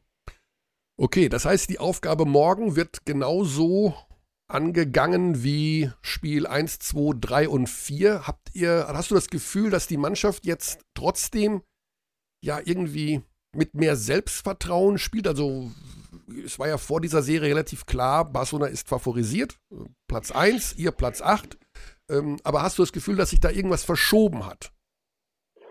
Ähm, ja, ich denke mal, wir uns, ist, also uns war vorher schon bewusst, dass es das auf jeden Fall möglich ist. Ich meine, in der, in der Regular Season haben wir jetzt zweimal relativ knapp verloren gegen Barcelona und ähm, klar Barcelona ein Riesending, eine große Mannschaft, aber ich denke mal, und zwar immer bewusst, dass wir auf jeden Fall eine Chance haben oder eine Möglichkeit da ist, auf jeden Fall mitzuspielen. Ähm, dass dann nach einem 1 zu 0 das zweite Spiel und dann jetzt nach dem dritten Spiel nochmal so ein Spiel rauszuhauen, das ist nochmal ein Wahnsinnsding und klar gibt es eine Menge Selbstvertrauen, aber wie ich schon sagte, wir sollten jetzt nicht irgendwie darauf denken, ja, die kriegen wir, sondern wir müssen uns darauf einstellen, dass da einiges jetzt zurückkommt im Spiel 5. Aber wenn wir, glaube ich, mit der richtigen Einstellung kommen und äh, wirklich alle Sachen zusammenpacken, die wir in den letzten Spielen gut gemacht haben, dann haben wir, denke ich mal, eine gute Chance, am Ende ein enges Spiel rauszubekommen. Mhm. Ein ganz großer Faktor für Barcelona während der regulären Saison, weshalb auch die Offensive so gut war, ist, dass sie immer wieder sehr leichte Abschlüsse nach zweiten Chancen bekommen haben, waren das zweitbeste mhm. Offensiv-Rebounding-Team in der Liga. Ihr haltet die jetzt aktuell komplett, mehr oder weniger komplett weg vom offensiven Blatt. Was macht ihr denn speziell so gut, dass Barcelona von diesen zweiten Chancen ferngehalten wird? Ich denke, dass wir einfach gut ausboxen. Ähm, klar, wir haben auch viel Scramble Defense, dass wir einfach viel switchen. Dann kommen ab und zu auch natürlich äh, Mismatches beim Rebound zustande, aber ich denke mal, dass dann halt wirklich jeder irgendwie zum Rebound kommt und versucht, den einen zu unterstützen und ähm, es ist halt auch eine Einstellungssache und äh, einfach wie der Effort einfach umfällt ist. Und ich denke mal, das äh, zeigt sich da ganz gut, dass wir einfach äh, voll da sind und äh, mit allem spielen, was wir haben. Ganz interessant fand ich auch Andrea Trinchieri im Interview vor dem Spiel. Wir haben über die Geschwindigkeit, über die Pace geredet. Das ist mit weitem Abstand die langsamste Serie von diesen ähm, Viertelfinal-Matchups in der Euroleague. Trinchieri meinte, dass es Barcelona mehr hilft, dass es aktuell so langsam ist. Hast, habt ihr, hast du den Eindruck auch nach dem Problemen von Barcelona im Halbfeld nach Spiel 4 immer noch? Ähm, ist schon eine Mannschaft, die eher sehr halbfeldorientiert spielt, ja, weil sie halt schon wirklich auch sehr taktisch sind ähm, und wirklich auch jede, jedes Mismatch irgendwie ausspielen wollen. Ähm, ja, aber wir, wir wollen einfach das Spiel versuchen, irgendwie schnell zu machen und äh, ja, da hast du mir jetzt auch ein bisschen ins Wasser geschmissen, so mit der Frage. Ähm, aber. Sorry. ist gut. Nee, aber ich denke mal, es, äh, wir wissen, dass Barcelona für eine Mannschaft ist, was die spielen wollen und versuchen so einfach so ein bisschen zu disrupten. Mhm. Du kennst ja Andrea Trinchieri sehr gut, hast ja auch schon äh, in Bamberg unter ihm trainiert. Es hat so den Anschein, als würde er im Laufe so einer Serie über mehrere Spiele mehr Dinge verändern, mehr Anpassungen vornehmen als ein Jasikevicius. Bist du manchmal selber auch dann bin ich erstaunt, dass es immer noch Sachen gibt, die man vorher nicht gemacht hat, die man noch verändern kann. Also ist Trinkieri wirklich so ein detailverliebter ja, Taktikfuchs, sag ich mal immer? Also macht er wirklich so viel Veränderungen immer von Spiel zu Spiel? Ähm, Wenn es nötig ist, oder er sucht halt, er ist halt jemand, der halt gewinnen will um jeden Preis und er sucht halt, was kann er tun, um der Mannschaft eine Chance zu geben, zu gewinnen. Und da sitzt er halt dann wahrscheinlich die ganze Nacht dann zu Hause, äh, schaut sich Videos an und wahrscheinlich spricht er sich noch mit Assistant Coaches ab und dann machen sie nächsten Morgen einen Gameplan oder schauen Optionen, die wir spielen können fürs Spiel. Und ja, also manchmal überrascht mich selber mit den Ideen, die er kommt. Also denke mir so, wo hat das jetzt hergekramt? ähm, und ja, also er, er, lässt nichts ausgeschlossen. Also er versucht wirklich alles, um irgendwie einen Weg zu finden, um uns äh, irgendwie einen Vorteil zu verschaffen und das ist schon äh, sehr bemerkenswert. Also wie, ich will nicht wissen, wie viele Stunden er da, ob er überhaupt schläft in der Nacht oder wie viel er da einfach schaut. Ja. Wurde denn schon jetzt über Spiel 5 gesprochen? Also gibt es jetzt auch in Spiel 5 eine Sache, die er euch beigebracht hat oder die er angesprochen hat, die es vorher noch nicht gab? Nee, haben wir jetzt noch nicht ja. konkret irgendwie angesprochen. Wir hatten jetzt gestern das Würzburg-Spiel, da haben wir klar schon ein bisschen mit dem Auge auch auf das äh, Barca-Spiel geschaut und ein paar Sachen, die wir so mitnehmen wollen einfach so, die wir davor schon gemacht haben, aber um einfach in der Routine oder in der Gewohnheit zu bleiben. Ähm, und ich denke mal, wir werden dann jetzt, wie gesagt, in knapp einer Stunde werden wir dann langsam mal mit Video anfangen und äh, mal neue Schachzüge, denke ich mal, ausprobieren. Ja, Wahnsinn. Wir freuen uns sehr äh, auf das Spiel morgen, Spiel 5. Letztes Jahr war ja auch schon mal eine, ein, ein Wahnsinn gegen Mailand. Im mhm. Grunde ein Ballbesitz entfernt vom Final Four. Ähm, wir hoffen natürlich auch, dass du eine Rolle spielst. Wann war das? Ich war am Freitag in Ulm und da kamen ein, zwei Ulmer Spieler nach dem Spiel zu mir und ich sag, ja, die haben, die haben gewonnen, die beiden haben gewonnen. Wer war es denn? Ich glaube, Per war es. Oder einer fragte sofort, hat denn Andi wenigstens auch ein paar Dreier wieder reingelegt? also man, man zittert mit dir mit, dass du auch eine, eine, eine Rolle spielst, so wie in Spiel, wann war es? Spiel 2 wo du ja tatsächlich ähm, ja, ein Riesenfaktor warst. Gut, Andi, dann wollen wir dich entlassen auf dem Weg zum Audi-Dom und dann auf dem Weg nach Barcelona. Jawohl, jawohl, dann vielen Dank. Mach ähm, das Ding klar. Schau und mal. Dann gibt es Halbfinale gegen Real. Die hat man im Griff, da muss man sich keine Sorgen machen. Also, ja, Point Guard, Point Guard Obst. Point Guard Obst, wie in Madrid. Ja. Ja, genau, genau, genau, genau. Das wird es dann machen, auf jeden Fall, der Aufbauspieler. Also ich würde da schon mit der Vorbereitung aufs Finale anfangen, also wie man dann Anadolo spielt oder sowas. Ja, könnt, könnt, könnt, ihr, könnt ihr schon mal machen, dann könnt ihr eure Ideen könnt ihr mal zu uns schicken, was ihr so habt und dann äh, mhm. kriegt man auf jeden Fall hin. Ja, genau. Ich glaube, dass ich, dass ich Trinkieri meine Ideen schicke, das werde ich, glaube ich, mhm. dann in diesem Leben da wartet, nicht mehr machen. Da wartet er wirklich jeden Tag drauf, glaube ich. ich würde ich, ich es gerne mal sehen auf seine Reaktion. Das hätte ich schon mal, ich schon gerne mal erleben. ja, hm. Okay, lassen wir das lieber. Gut, okay. Attacke, dann, Andi. Jawohl, dann macht doch noch einen schönen Tag und äh, ja, bis bald. Bis bald und toi, toi, toi. Vielen Dank, vielen Dank. Ciao, ciao. Ciao. Ciao. So.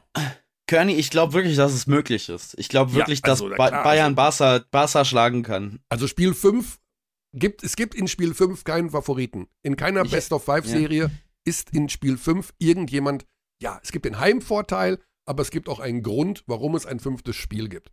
Und, und ich muss auch nochmal Buße tun, also das hätte ich nie kommen sehen, dass die Serie so knapp ist. Ganz nee, ehrlich. Ich habe 3-1 getippt. Ähm, ich hätte auch Monaco gegen Olympiakos nicht kommen sehen, dass das so knapp ist. Ich hätte vieles nicht kommen sehen. Ja, aber wer hat übrigens, wer hat 3-1 Anadolo getippt? Ja, gut. Also, ich meine, Nicolo Melli raus, äh, Delaney ja. raus, ja. Ausreden. Ja, gut, wir kommen nochmal zurück zur BBL. Also, äh, bevor ich es vergesse, morgen Dienstag, 19.30 Uhr, wir machen wieder einen 30-minütigen Vorlauf für Spiel 5. Das Ganze dann eben ähm, live und in Farbe. Genau, oh, in Farbe dieses Mal. In Farbe dieses Mal, ja, genau. Und es tut mir leid, also eigentlich müssten die Bayern ja darauf bestehen, dass du es kommentierst mit Dennis zusammen, mhm. weil ihr die beiden Siege eingefahren habt und Birdie und ich haben die beiden Niederlagen kommentiert.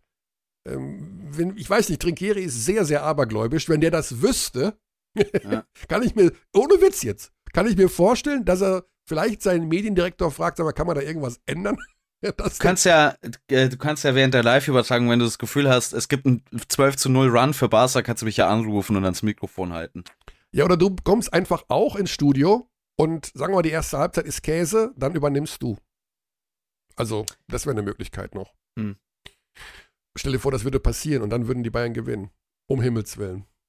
Also, Aberglaube ist, äh, kann durchaus eine Rolle spielen. Wir sind zurück in der BBL. Wir sind da, wo wir angefangen haben, bei Göttingen. Dort fing alles an heute und dort wird es auch zu Ende gehen. Ähm, Basti hat Philipp Hartwig an Land gezogen. Du, ihr mögt euch, ne? Ihr habt irgendwie eine gute Verbindung, so, so habe ich das rausgehört, stimmt das? Ja, wir kennen uns jetzt nicht wirklich gut. Wir haben halt ein paar Mal hin und her geschrieben. Mhm. Aber es ist ganz, ganz nett. Haben uns auch ein paar bisschen länger unterhalten in Bamberg. Netter ja. Kerl. Ja, also und Göttingen natürlich auch ein spannender Standort, der es äh, lange Zeit auf Playoff-Kurs war. Raul, Raul Moss, muss man ganz ehrlich sagen, war auch für mich in der Verlosung zum Trainer des Jahres, weil er mit diesem Kader wirklich auch äh, überperformt hat und dann ja, kommen die Verletzungen und äh, es ist dann so gelaufen, wie Basti es gerade gesagt hat, auch noch mit unglücklichen Entscheidungen und alles ein bisschen Pech. Und wenn ich langsamer spreche, dann wissen alle, ich suche die Telefonnummer und hole Philipp Hartwig jetzt mal in unsere Runde dazu. Ich glaube, den müssen wir erstmal aufmuntern. Hast du, hast du direkt einen, einen Joke parat, Basti, für den, für den Philipp? Nee. So aus, nee, so gar nichts? Uh -uh. Doch, du hast bestimmt was, du willst nur nicht. Du willst dein Material nicht preisgeben. Uh mhm. -huh. Servus. Guten Morgen, Philipp. Michael Körner, Basti Ulrich, Abteilung Basketball. Deine Premiere in unserem Podcast. Hurra. Ja, schönen guten Morgen. Richtig, ja. Moment. Ähm, bist du ein fleißiger Hörer des Podcastes? Ja. Ja? Ja, klar. Okay, ja, ich kann, also wir haben schon oft welche gehabt, die wussten nicht mal, was, ist, was das ist oder keine Ahnung, oder Podcast. Ist das, die berühmte Frage, die gestern auch wieder mir gestellt wurde, ist das dann live? Hm, ja, nee, gibt's, geht ja irgendwie nicht. ja, das, das stimmt, das stimmt. Ja. Ähm, wir haben vermutet, Philipp, dass du scheiß Laune hast gerade jetzt. Ist das so oder ist das schon wieder vorbei alles? Du, wie, wie kommst du denn da drauf? Ich kann nicht. kann ich, ja, also ja, wir, haben, ist, äh, äh, wir haben, äh, du wirst, wenn du den Podcast dir anhörst, die ersten zehn Minuten sind eine flammende, eine flammende Rede, Ansprache von Basti zu der Foul-Situation 3,7 Sekunden vor Ende eures Spiels gestern. Ja. Wie sehr. Ja, du musst, du musst da natürlich ein bisschen vorsichtig sein, Philipp, was du da sagst, aber ähm, wie, wie hast du das dann gesehen? Du musst nicht vorsichtig ähm, sein. Na, ich, ich, also ich, ich, ich, muss schon ein bisschen, bisschen vorsichtig sein. Wenn ja. mich hier Firestarter spielen, Michael. Ja, ja aber ähm, gut, der Podcast wird natürlich von allen Schiedsrichtern gehört, aber du musst nicht vorsichtig sein. Natürlich, natürlich. Von allen Basketballspielern auch. Also, ja. wenn man BBL mhm. spielt, dann muss man es eigentlich hören. Nee, ähm, ja, also ganz, ganz einfache Situation eigentlich. Ne? Äh, sechs Sekunden, glaube ich, waren noch zu spielen. Wir hatten noch einen voll zu geben. Und ähm, wie wir ja Basti aus dem Bamberg-Spiel gelernt haben, wollten wir mhm. dieses Mal dann auch mal faulen und nicht erst im Wurf und äh, irgendwie einen L1 Dreier abgeben. Ja, und dann hat, ich habe die Situation noch nicht wieder gesehen. Ähm, ich weiß nur, dass es auch kurz vor dem Foul von äh, Stephen Brown gab es irgendwas mit Mattes war da noch. Der ist irgendwie hingefallen, irgendwas war da und dann halt halt Steven noch versucht, das, das Foul zu machen. Aus meiner Sicht sah es aus wie ein ganz normales Foul.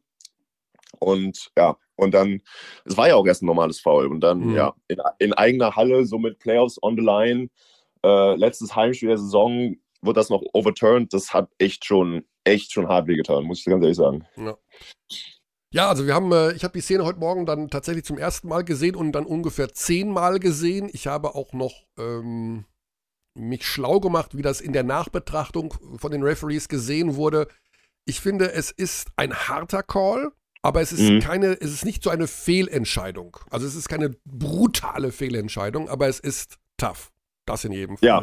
Ja. ja, nee, absolut, absolut. Also da muss ich wirklich, ich muss, habe mich noch nicht damit beschäftigt, beschäftigt. Ich wollte jetzt erstmal das Spiel nicht, nicht nochmal angucken. Mhm. ähm, ich, ich, ich, ich denke, ich werde mir die Serie auch nochmal angucken und dann nochmal aus einem anderen, anderen Kamerawinkeln gucken, was da, was da genau äh, vorgefallen ist. Aber ich war ja, ich bin ja praktisch parallel zu, zum Geschehen gelaufen und von, von meiner, von meiner Sicht sah es, sah es aus wie ein ganz normales Reach-and-Foul halt um, um äh, einen Foul zu geben. Einfach um das vierte Foul zu geben, Einwurfseite und wir spielen nochmal. Ne? Ja. Also um das nochmal zu Protokoll zu geben, ich fand das Foul ähm, war nie im Leben ein unsportliches. Wir sind uns da uneinig, Curdy. Ähm, wollen, la, lass uns mal wegkommen von diesen, äh, von diesen unschönen Themen. Ich meine, letztendlich ist es ja bei der BG Göttingen, würdest du zustimmen überhaupt? Dennoch mit dem Saisonverlauf, auch wenn dann die Playoffs knapp verpasst wurden, eine erfolgreiche Saison, oder nicht? Ja, doch, würde ich, würde ich schon sagen. Also, äh, die BG Göttingen ist natürlich jetzt nicht ein Team, das normalerweise in diesen Gefilden der, der Liga äh, sich auffällt. Und ähm, natürlich ist man jetzt ein bisschen Prisoner of the Moment ähm, und ist so, ist natürlich sehr niedergeschlagen, dass vor allen Dingen, weil wir halt so, so, so knapp davor jetzt waren, in die Playoffs zu kommen und so lange auch dafür gearbeitet haben und auch so viele knappe Spiele jetzt in den letzten ja, weiß nicht, zwei Monaten verloren haben, wo wir, wo du sagst, okay, wenn wir davon zwei gewinnen, sind wir auf jeden Fall drin. Ähm, das ist natürlich echt, also niederschmetternd und ich muss da auch noch, glaube ich, eine ganze Weile dran kauen, aber grundsätzlich war es schon, war es schon ein sehr gutes Jahr, fand ich, von unserem Team. Wir haben, wir hatten eine ganz schwere Zeit am Anfang der, oder so, naja, so vier, fünf, sechs, sechs, sieben Spiele in, in der Saison, als wir, als wir mit acht, äh, acht Leuten praktisch gespielt haben, mit nur vier Ausländern und das, äh, und da haben wir, haben wir so gut gefeiert und waren so ein gutes Team und wir waren richtig gut im Groove. Ja, und irgendwie, ich habe Coach hat das auch schon gesagt, irgendwie so along the way haben wir so ein bisschen unsere Identität ein bisschen verloren. Natürlich äh, mit Kamar, dass der sich da so verletzt, so mit so einer komischen Verletzung da.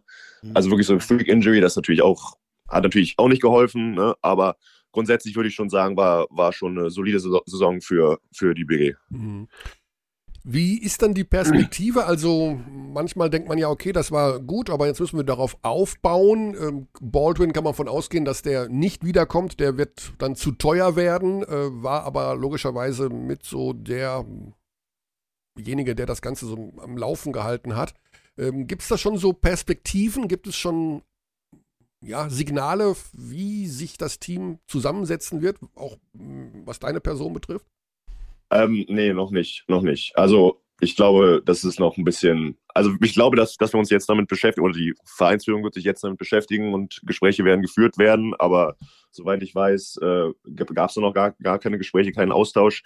Ähm, ja, mal gucken, mal gucken, wie es weitergeht. Ne? Ähm, aber ich glaube, es ist einfach jetzt noch ein bisschen zu früh. Wir waren ja jetzt wirklich, guck mal, das ist jetzt was, zwölf Stunden, 13 Stunden her, ähm, dass die Saison praktisch für uns oder das Saisonziel verpasst wurde. Ich glaube, noch ein paar Tage und dann, dann wird sich da damit befasst. Mhm. Zu deiner Person, du bist ein Kölsche Jung.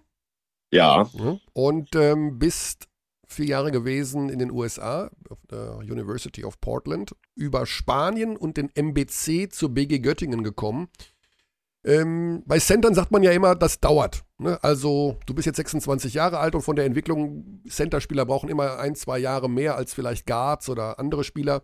Ähm, ist das bei dir? Merkst du, dass das so ist? Also dass du peu à peu dich weiterentwickelst, aber äh, durchaus auch, so sagst du ja, in zwei, drei Jahren werde ich erst mein bestes Center-Alter haben?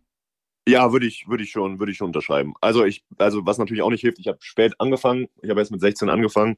Das ist auch noch so eine Sache, die mich da, also wo ich ein paar Jahre verloren habe, aber grundsätzlich würde ich da, würde ich da zustimmen, dass es dann, dass es halt so eine stetige Entwicklung gibt. Ich habe ja auch, wie du ja eben schön mein Wikipedia-Artikel äh, zitiert hast. Eurobasket, ähm, Eurobasket. Eurobasket, ja gut. Mm, Wikipedia, ähm, Wikipedia für Basketball-Nerds. Ja, eben. Ähm, also, also pass auf, wenn ihr, wenn, ihr, wenn ihr mich weiter disst, dann verrate ich jetzt hier, dass äh, Philipp an der University of Portland eine Freiwurfquote nur von 30 Prozent hatte. Das wollte ich eigentlich nicht erzählen. Hallo. Aber jetzt, wenn ihr mich hier ärgert, dann muss ich dann natürlich auch mal sowas sagen. Ne? Also, sorry. ja, okay, ouch, ouch, ja, habe ich verdient. ähm, ja, also nee, was ich auch, was natürlich auch da, damit einhergeht, ist, glaube ich, dass äh, ich jedes Jahr halt nochmal in einem, in einem Club spiele oder in einer Liga spiele, die dann nochmal ein Stück besser ist. Und äh, das ist schon mal eine Entwicklung, äh, Entwicklung an sich. Aber ja, ich, äh, also jedes Jahr ein bisschen mehr dazu noch ähm, und äh, hoffentlich dann so in zwei, drei Jahren dann, dann mal ein bisschen mehr pieken.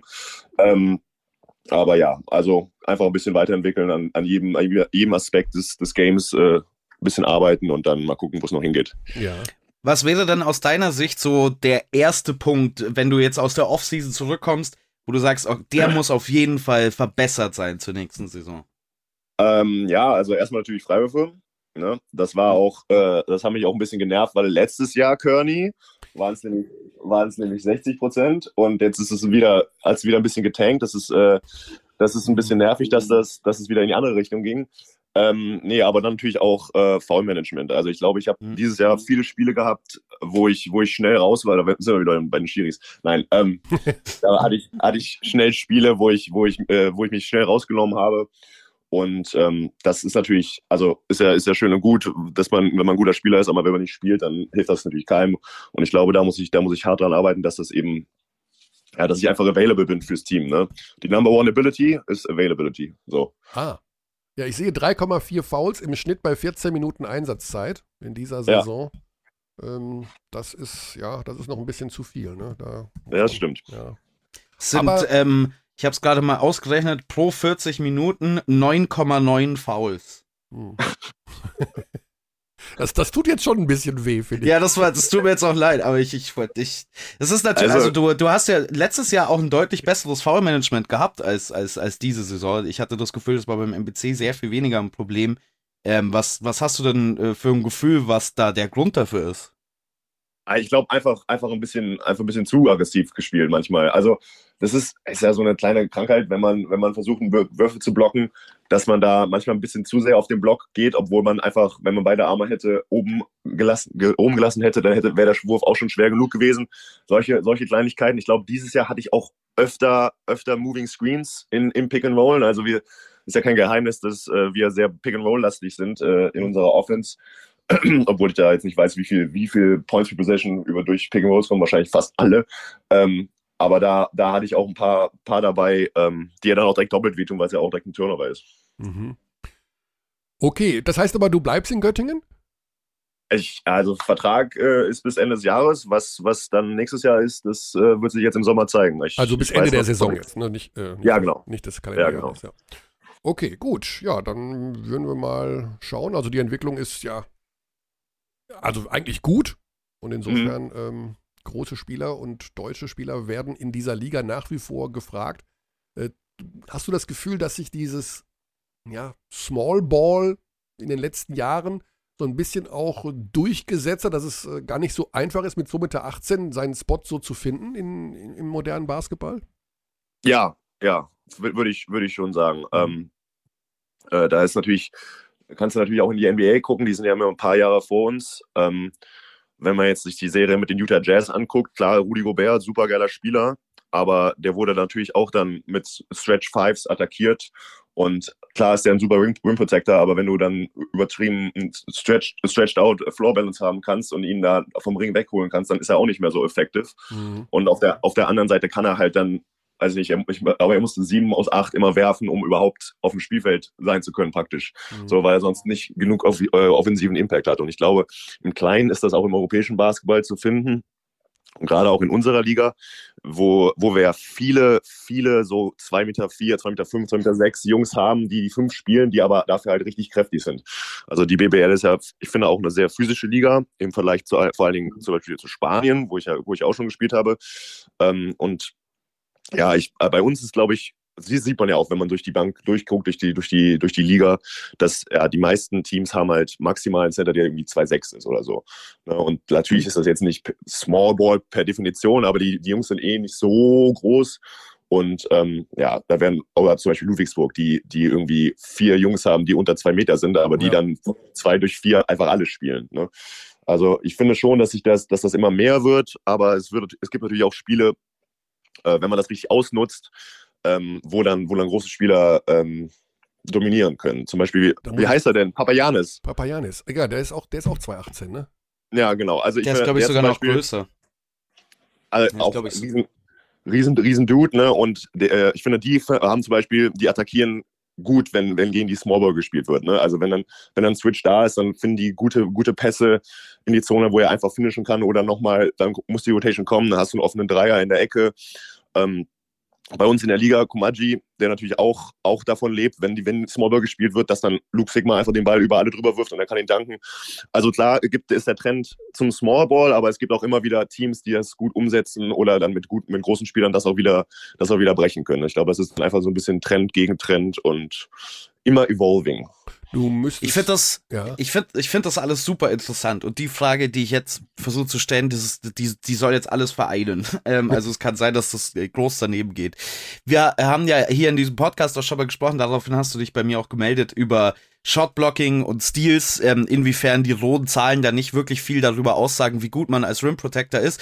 Ich fand den Rudy Gobert Punkt ganz interessant, weil die Utah Jazz in der NBA haben ja ähm, die, die waren ja früher ein reines Defensivteam im Prinzip und weil sie eben so einen unfassbar guten Verteidiger, Rudy Gobert haben, haben sie ja quasi die komplette Defense aus ihrem Kader geschmissen. Da ist kein anderer Verteidiger dabei, der auch nur überdurchschnittlich gut ist. Ähm, und dennoch sind sie, solange Rudy Gobert auf dem Parkett steht, eine halbwegs äh, gute Defensivmannschaft. Ohne Rudy Gobert eine absolute Vollkatastrophe. Man sieht es jetzt auch bei Memphis zum Beispiel, die oft mit zwei großen spielen. Du hast gerade von Trends und Gegentrends geredet. Also können wir vielleicht dann auch in ein, zwei Jahren eine Welt sehen, wo wir dann eben wieder wesentlich mehr Big Men sehen? Ich, ich denke schon, ich denke schon. Und äh, also das ist natürlich, Basketball ist immer so eine Copycat-Sache. Ne? Wenn die einen damit Erfolg haben, dann versuchen das alle anderen Teams natürlich zu, zu kopieren. Und, und wenn, das, wenn das dann so weitergeht, dann kann ich mir schon vorstellen, dass wir, dass wir wieder in eine, in eine Richtung gehen, wo dann, wo dann richtig große Jungs da sind, wo dann vielleicht auch mal der Vierer Richtung 2 Meter, 2 Meter 8, 2 Meter 10 geht. Also das kann ich mir, kann ich mir schon gut vorstellen. Und ja, was natürlich auch, was man auch sagen muss mit Rudi Gobert, was hilft, ist, dass sie ja wirklich auch defensiv das Spiel komplett auf ihn, auf ihn auslegen und dann praktisch mhm. alles zum, zum Ring funneln und dann sagen, ja, okay, dann finische erstmal gegen den und ähm, wir gucken mal, was passiert. Ne? Das ist natürlich auch so eine Sache. Wenn man das, wenn man das weiß einzusetzen, kann man natürlich auch dann effektiv nochmal das, das, die Rim Protection oder das Shot Blocking nochmal noch mal potenzieren. Oder du nimmst dir Tibor Pleiss zum Vorbild und gewöhnst dir einen schicken Dreier an. Ja, oder so. Oder so, ja. der, der Mann hatte auch letztens wieder ein feines Händchen, da muss man, muss man natürlich sagen. Ja, das ist ein, ein Riesenvorteil für ihn natürlich, dass er von außen da noch äh, so ja, immer nachlegen kann. Ne? Ist ein interessantes ja, kann, Matchup. Bitte? Ist ein interessantes Matchup auf, auf den Freiplätzen eurer gemeinsamen Heimatstadt. Wenn man in, in Köln so durch die Straße läuft, dann Hartwig, Hartwig gegen Pleiss, 1 gegen 1 würde ich mir schon anschauen. ja. Ja, das, das stimmt schon. Nee, aber der Tibor ist super, super Mischung. Ne? Also kann, kann äh, Lobs finishen, kann, kann äh, stretchen, alles ausstretchen und von, von der von, also ein bisschen hinter der Dreierlinie werfen. Das ist schon, schon eine gute Mischung. Wenn, er, wenn der Wurf dann fällt, dann, ja, dann läuft der Laden. Definitiv. Philipp, lieben Dank. Äh, schön, dass du so kurz nach dieser doch etwas größeren Enttäuschung schon wieder so klare Worte hast, dass man, äh, man hört die Enttäuschung nicht mehr raus.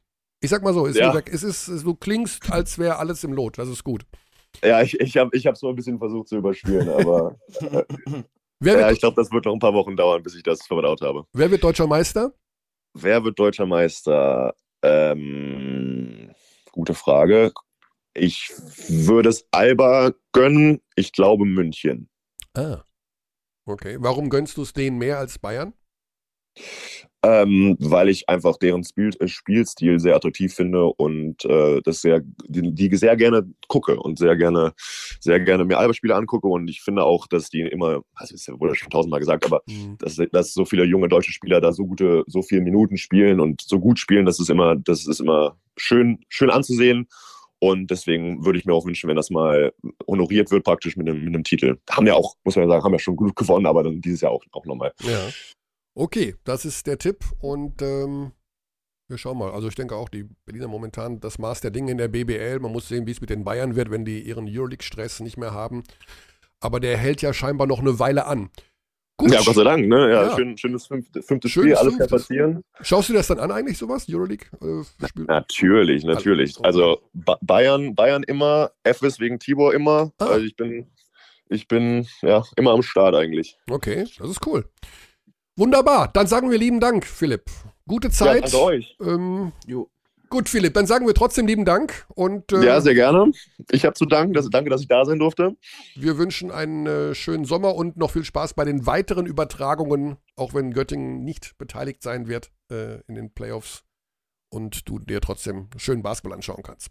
Ja, hat, hat euch, Spaß ne? gemacht. Danke Gute dir. Zeit, Philipp. Ja. Tschüss. So, ich glaube, Basti, das war eine sehr lange Folge, das war auch nicht oh, anders ja. zu erwarten. Und wir haben immer noch Themen, die wir nicht berührt haben, ne? Also immer noch Themen, die uns fehlen. Raul Corner, Abschied aus Bayreuth ist ja eigentlich ein monumentales Ereignis. Ja, also tatsächlich, ähm, wir könnten eine ganze Folge machen mit allen Wechselgerüchten und Tatsachen, die mir schon untergejubelt wurden. Äh, also ich will auf jeden Fall nochmal eine Folge mit Roll Corner, bevor er, okay. bevor er Deutschland verlässt. Bevor äh, er Deutschland verlässt? Also zumindest ist er das, das, was rumgeht, aber keine Ahnung, hm, können wir ja mit ihm besprechen. ja, wir werden, äh, haben wir noch eine Woche Zeit, mal gucken, was. Ich glaube, nächste Woche ist erstmal der, die Fanparty in Bayreuth. Solange ist Raul Corner auf jeden Fall da. Okay. Gut, das war's von dieser Stelle. Wir haben alle Sendehinweise hier mehrfach mitgeteilt. Wer jetzt noch nicht weiß, wann Euroleague Spiel 5 ist oder alle anderen Spiele 5 oder Champions League Final 4 oder was auch immer, dem ist auch nicht mehr zu hören. Basti. Yes. Ich wünsche dir eine gute Woche. Ebenso. Danke, Tschaußen. bis bald. Tschaußen. We treat people here with complete respect. This is Germany.